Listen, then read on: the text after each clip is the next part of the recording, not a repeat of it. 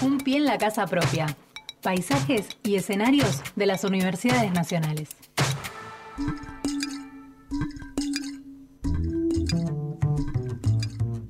10 y 54, les comentamos que está saliendo, eh, como el pan caliente, recién este salito del horno editorial, el libro Planificación, Gestión y Política Pública. Eh, son 15 entrevistas y una yapa. Eh, son tres los autores, Santiago Liaudet, Julián Blines y Andrés Carvel. Vamos a hablar nosotros con Santiago Liaudat. ¿Qué tal, Santiago? Buen día, ¿cómo te va? Hola, buen día, ¿cómo andan? Muy bien, Fernando Pearson es mi nombre, estoy con Axel Govetnik en la mesa y bueno, este, antes que nada preguntarte eh, cuál es la, temática de estas 15 entrevistas más la yapa que trae el libro Planificación, Gestión y Políticas Públicas.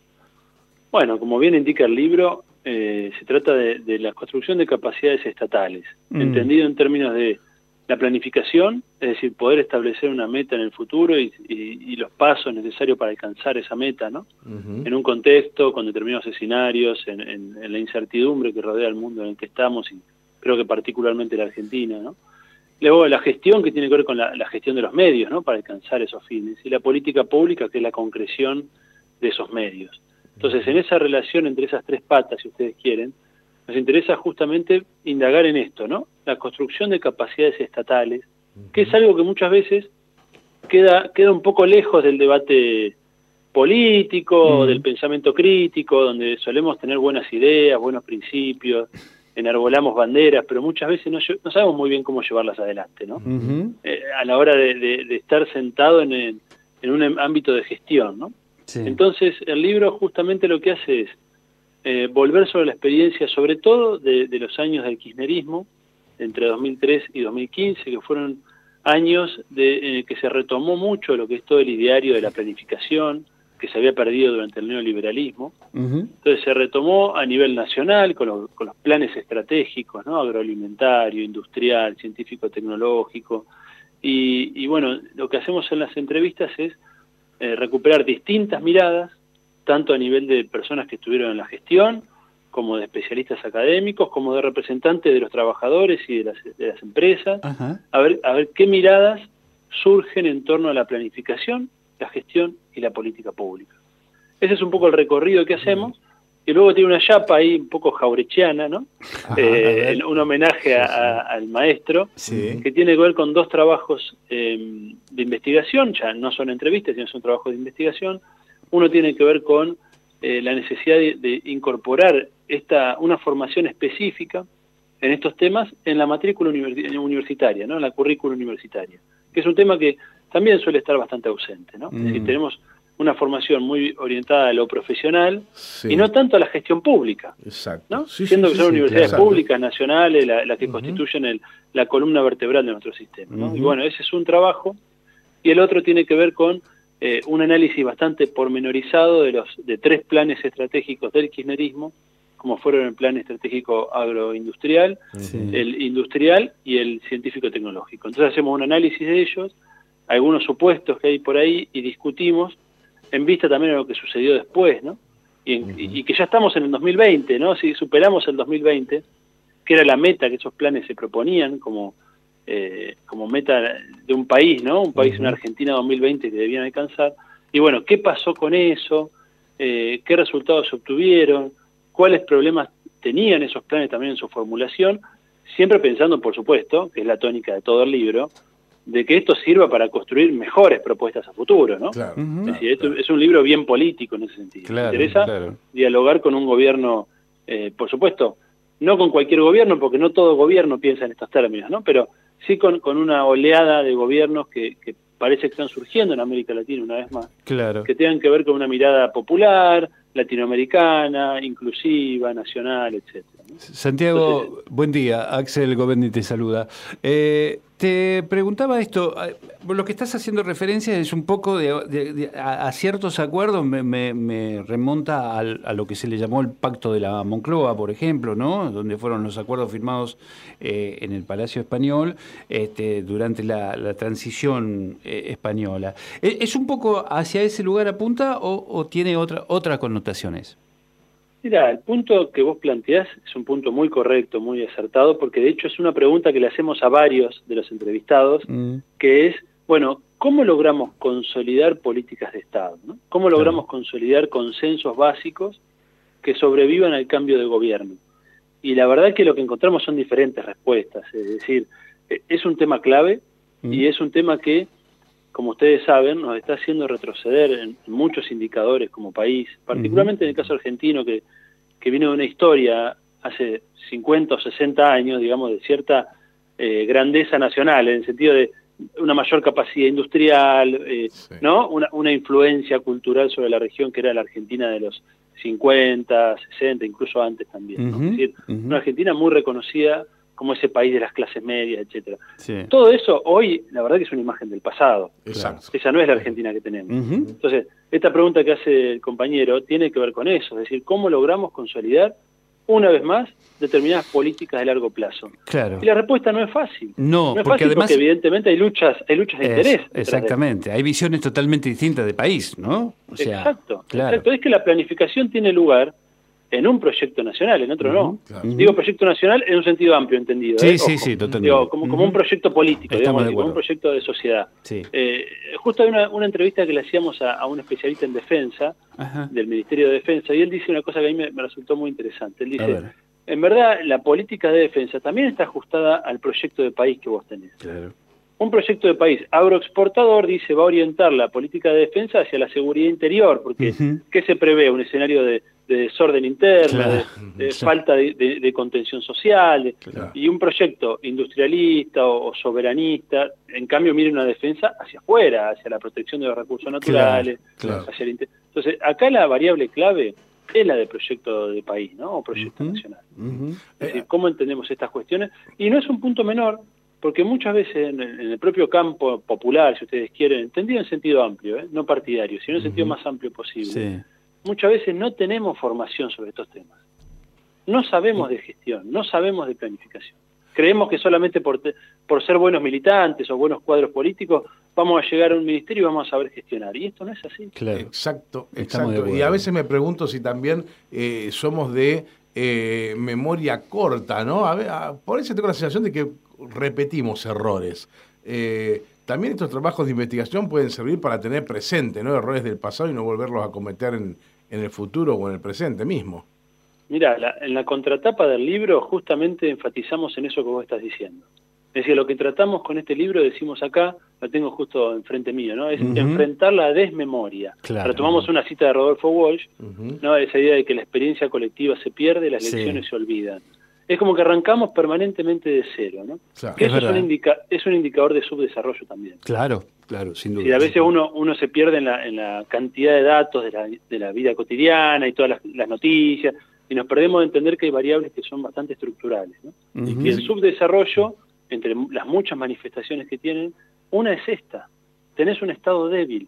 Entonces imagínate cuando vos, desde el Estado, cuando digo Estado me estoy refiriendo a toda una capa burocrática, tecnocrática Sí, que claro. constituye el Estado, Sí, sí. entre los cuales estamos, por ejemplo, los universitarios. Yo soy parte de una universidad pública, es decir, vivo de, de mi sueldo financiado por el erario público.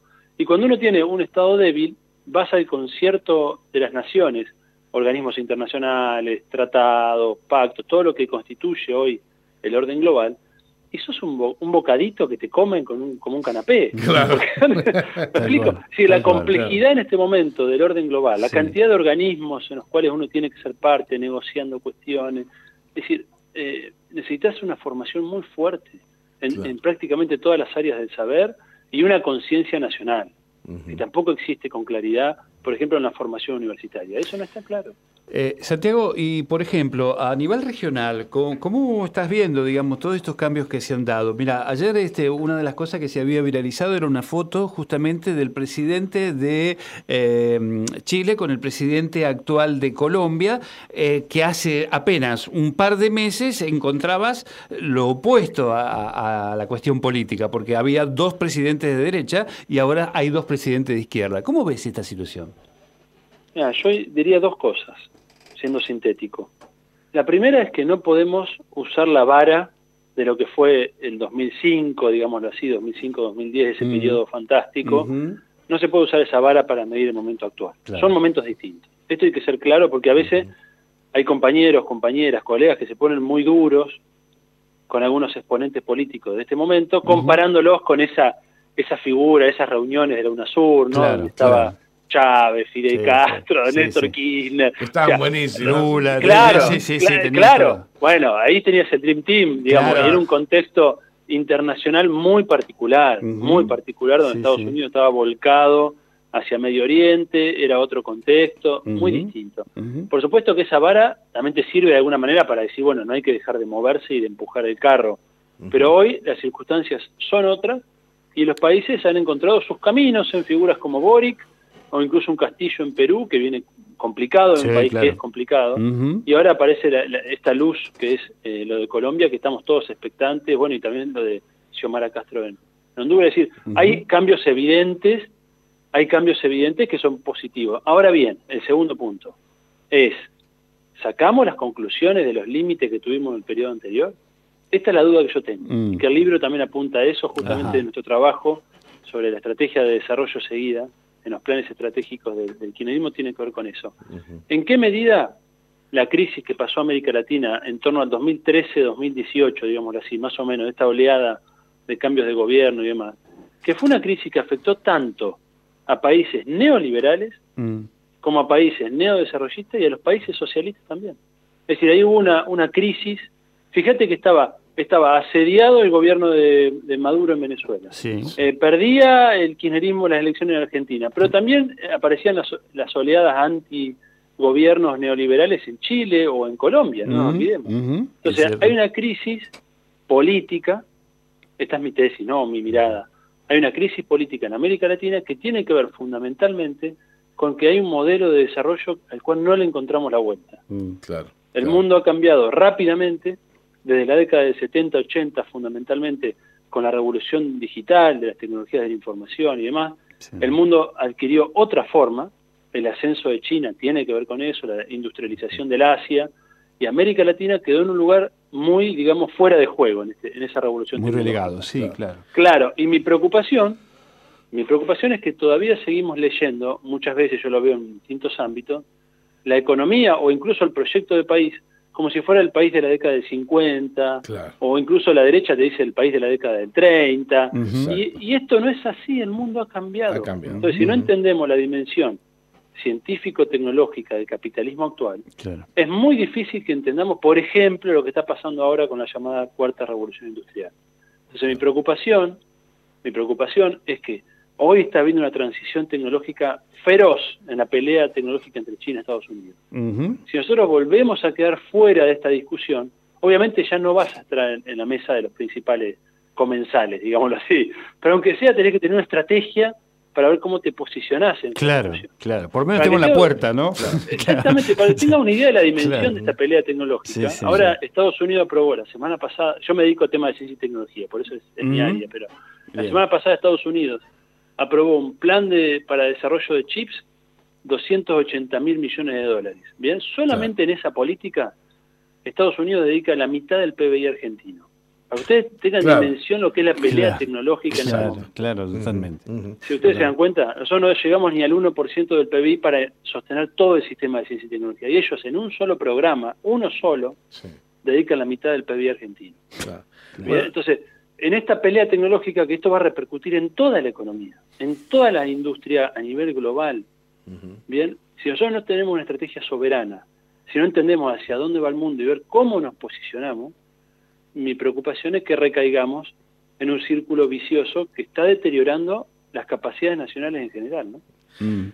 Bueno, Santiago, queríamos a través de esta charla invitar a leer Planificación, Gestión y Política Pública. Sabemos que estás con el tiempo medio justito, pero antes de despedirte quería que nos cuentes algo de Julián Vilmes y Andrés Carvel, que son quienes colaboraron contigo en, eh, o son los otros dos autores de este mismo libro. Sí, Julián y, Andrés son compañeros con los que trabajamos hace tiempo. Julián es becario de CONICET acá en la Universidad de Plata y Andrés también. Ambos son becarios de CONICET eh, con, sus áreas específicas de trabajo. Bien, el, libro ya está, ya, se puede conseguir, ¿verdad? Sí, está en acceso libre, lo pueden bajar de, hay varias páginas ya que lo, Perfecto. Han hay, así que hay un prólogo de, de Tower, ¿verdad? Sí, del quien fuera rector de la Universidad de La Plata dos veces, ahora vicerrector. claro. Bueno, Santiago, muchísimas gracias por tu tiempo y por bueno este por, por invitarnos eh, a la lectura de, tu libro. Ha sido muy amable, como siempre.